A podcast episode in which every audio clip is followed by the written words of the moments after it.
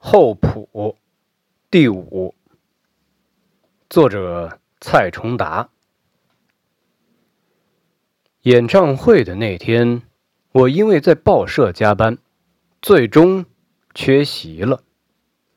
听同学说，状况奇差，能容纳千人的大礼堂就坐了两三百人，这其中还有被要求到场来支持的。学生会干部。第二天，我回到学校，看到宣传栏上贴着的海报被人打了个大大的叉，上面还留着一句话：“官养的乐队有劲吗？”王子怡没理解到的是，学校里的这种乐队贩卖的。从来不是音乐，是所谓自由的感觉。或许后谱也没理解到。我能做的事情，就是履行此前搬家时对后谱的承诺。演唱会后的第二天，我兼职的这份报纸刊登了后谱和世界乐队半版的报道。但采访不是由我来做的，我求着报社的一位老记者操刀，因为我知道我会忍不住问一些让后普不舒服的问题。报纸里，记者问：“你为什么把这个乐队取名为世界？”后普回答：“因为世界。”比任何想象都要宽广和复杂，世界是没有限制和规矩的。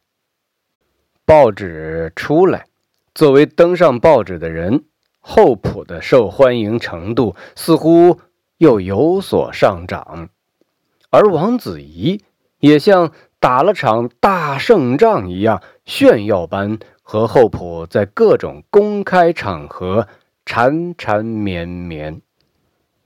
这当中，我零零散散的听说，其实后朴和王子怡并没有那么顺利。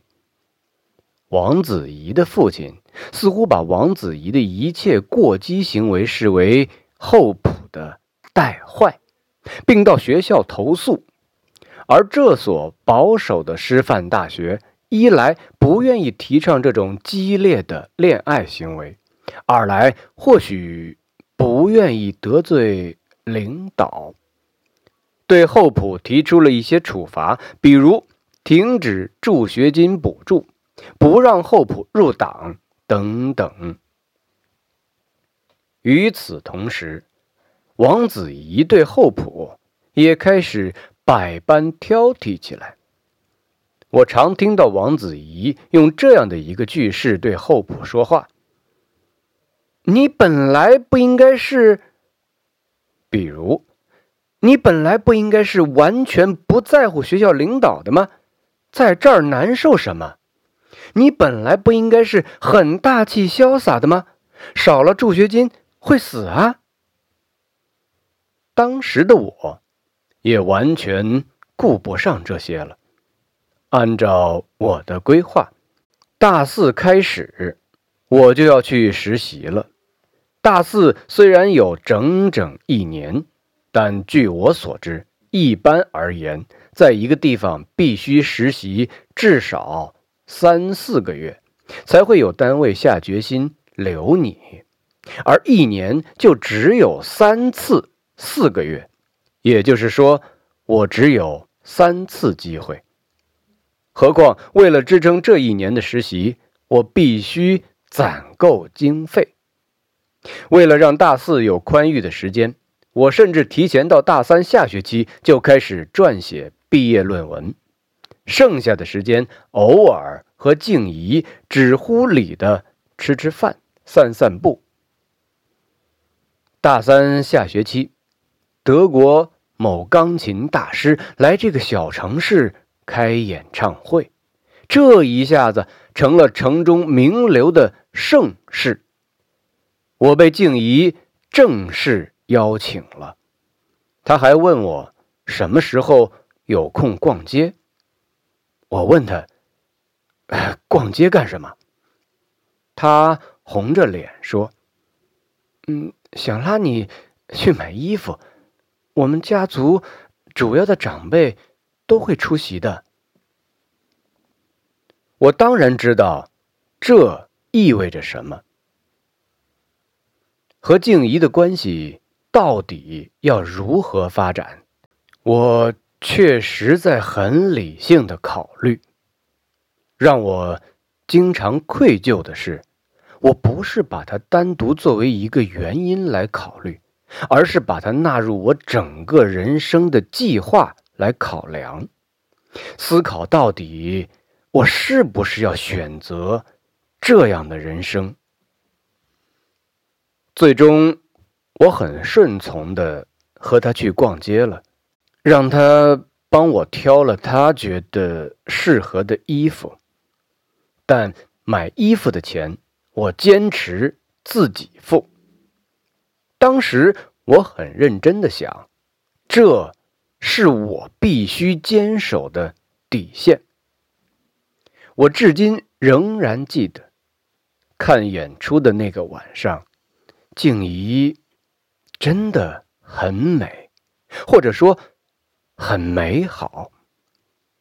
她穿着白色的小礼服。黑色素雅的高跟鞋，头上俏皮的别着一朵小花，落落大方的在剧院门口迎接我。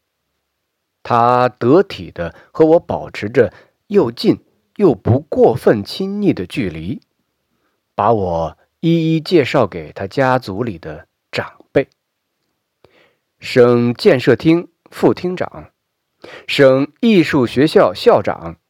北京某部委领导，这些长辈也确实非常好，对我轻声细语的关怀，恰如其分的鼓励。这显然是个已经养出气质的家族。演出结束后，静怡陪我走出剧院，她抿着嘴，微微笑着说。家里人都很喜欢你。我叔叔说，你大四就到省建设厅实习吧，其他，嗯，他们会安排的。说完，他自己脸红了。我还是料想不到自己也会这么不自在，仓促的回复：“呃，这这个还不着急，呃，再考虑吧。”我匆匆的告别，从剧院回学校，需要到十字路口的车站去搭公交。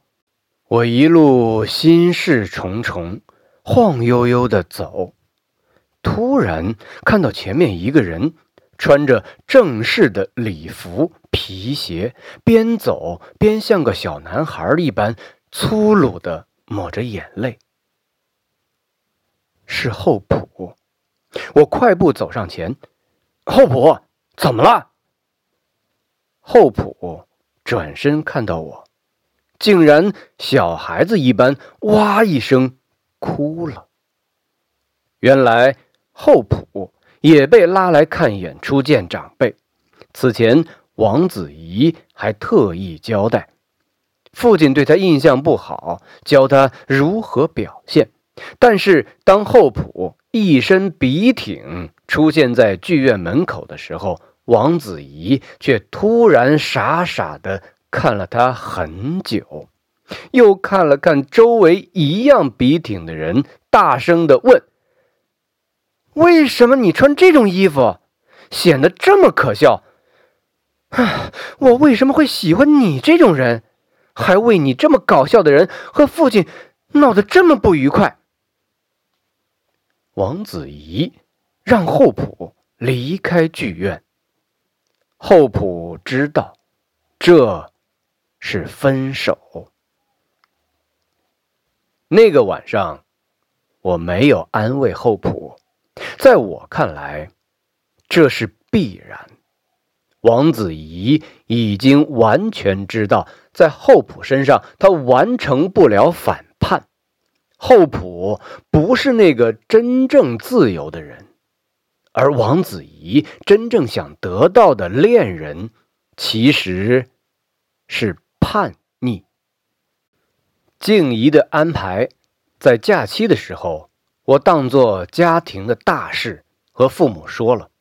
他们当然乐于赞成，特别是在看过静怡的照片后，我却还在犹豫。再过几天就要大四了，我把自己关在家里，翻来覆去的想自己该怎么做。我知道这一选择就真是一辈子了。我到底会让自己过什么样的人生？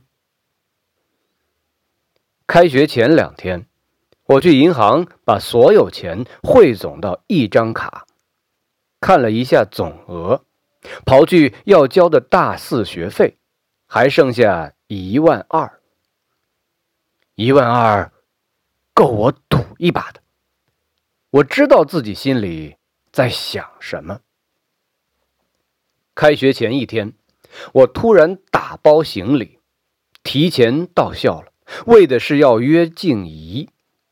事实上，我还没有决定，我想犹豫到和他见面时，再下这个决心。静怡是个聪明的女孩，显然也明白我约她的原因。他乖巧的做了很多安排，骑着自行车来找我，对我说：“不如你骑车带我到海滨公园走走。”到了海滨公园的那座风景很好的桥上，他拿出我写的几首诗，开始念：“天气很好，景色很好，风。”很好，他确保一切都很好，才转过头问我：“你要对我说什么？”我看着他，内心却涌起一种负罪感和恶心。我知道，那是我对自己的厌恶。我厌恶那个精明计算的我。我厌恶那个做了精明计算又不愿执行的我。我知道那刻我要开口说的是伤害这个无辜女孩的话，但我最终还是说了。她真的是个聪明的女孩，她坚持要微笑，然后自己骑着车。默默走了。从那之后，再没联系。而我在开学两周打点完学校的事情后，便买了火车票，准备去北京。后来才意识到，在那很长一段时间里，我那倦乏的、对一切提不起兴趣、似乎感冒一样的状态。是爱情小说里写的所谓心碎。我原本以为这种矫情的情节不会发生在我身上。临出发的前一天，我收拾了出租房里的东西，拿到那间原本属于我和厚朴的宿舍寄存。我想和厚朴道别。也想看看此前的境遇，在厚朴身上会催生出什么样的东西。见到我，厚朴还是笑开他那两颗小虎牙。我的床被他擅自拆了，一整套乐器就摆放在那儿。他看我进门，兴奋的先是要表演打鼓给我看，然后。又想弹吉他，唱一首自己新写的歌。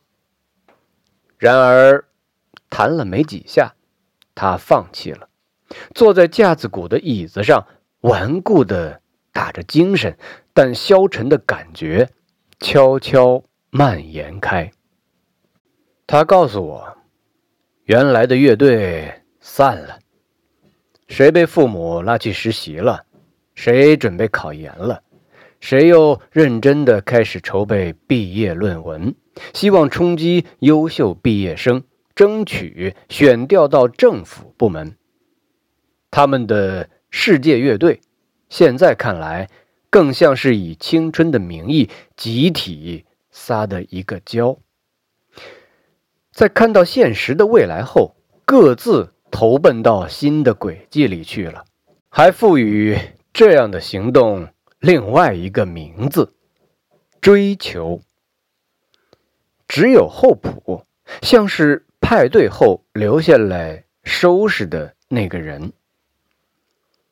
你有什么打算吗？我问。他确确实实愣了一下，又急忙装作不假思索的样子，大声喊：“招新的乐队成员，继续玩啊！你别忘了，我是厚朴啊！”只是这样的宣誓，没有从心里透出来的力气，让人听了反而感觉到。无法言说的虚弱，我在内心挣扎了很久，终于还是没有说出类似“务实点想想未来要走的路”这一类的话，所以，我最终无话可说，仓促的结束了那一次告别。